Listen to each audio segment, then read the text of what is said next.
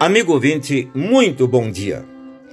Neste dia 7 de setembro, ao celebrarmos 198 anos de independência de nossa querida pátria, queremos meditar sobre o texto bíblico registrado na segunda carta de Paulo aos Coríntios, capítulo 3, versículo 5. Pelo contrário, a nossa suficiência vem de Deus. Todo brasileiro que passou pelos bancos da escola conhece o fato histórico que teve seu início com o grito do Ipiranga: independência ou morte.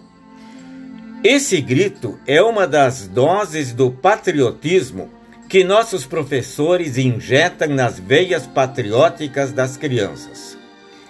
E nós, como cidadãos brasileiros, ainda hoje exclamamos com o velho imperador: independência ou morte. Mas, como cidadãos do reino de Deus, nós exclamamos: dependência de Deus ou morte. Esta verdade nós, pais, mães, mestres e professores, devemos injetar no coração de nossos filhos, porque a nossa suficiência vem de Deus. Todo homem quer liberdade, quer independência independência política, administrativa e financeira. Esse desejo em si está certo. Contudo, muitos pretendem conquistar a liberdade, a independência com sua própria capacidade, própria sabedoria, próprio braço forte. E aqui vem o erro, o engano. Querem inclusive sua independência de Deus, esquecendo-se que do poder de Deus depende tudo o que o homem empreende, esquecendo-se de que, se o Senhor não edificar a casa, em vão trabalham os que a edificam. Se o Senhor não guardar a cidade, em vão vigia a sentinela, esquecendo-se que independência de Deus significa morte.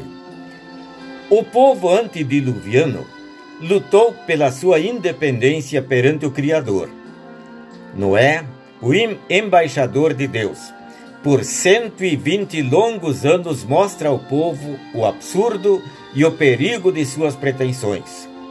Tudo em vão. Deus então mostra ao povo o preço de sua independência. As águas do dilúvio engolem a humanidade obstinada, deixando sobreviver apenas oito pessoas. Pessoas que reconheceram sua dependência de Deus que conheciam a verdade. A nossa suficiência vem de Deus. Os homens mais felizes, que maiores benefícios realizaram em favor da humanidade, que tiveram uma bem-aventurada morte, foram e são exatamente aqueles que se esvaziam de todo orgulho, egoísmo, vanglória, que fizeram e fazem falência e bancarrota consigo mesmos e então se apegaram e se apegam à rocha eterna, ao Criador e doador de todas as boas dádivas, que souberam e sabem que a nossa suficiência vem de Deus, o nosso Salvador. Amém. Ore comigo. Senhor, dá-me sempre clara consciência da verdade. A minha suficiência vem de ti. Amém. A mensagem que acabamos de ouvir foi extraída do devocionário Segue-me, escrita pelo pastor Leopoldo Raiman.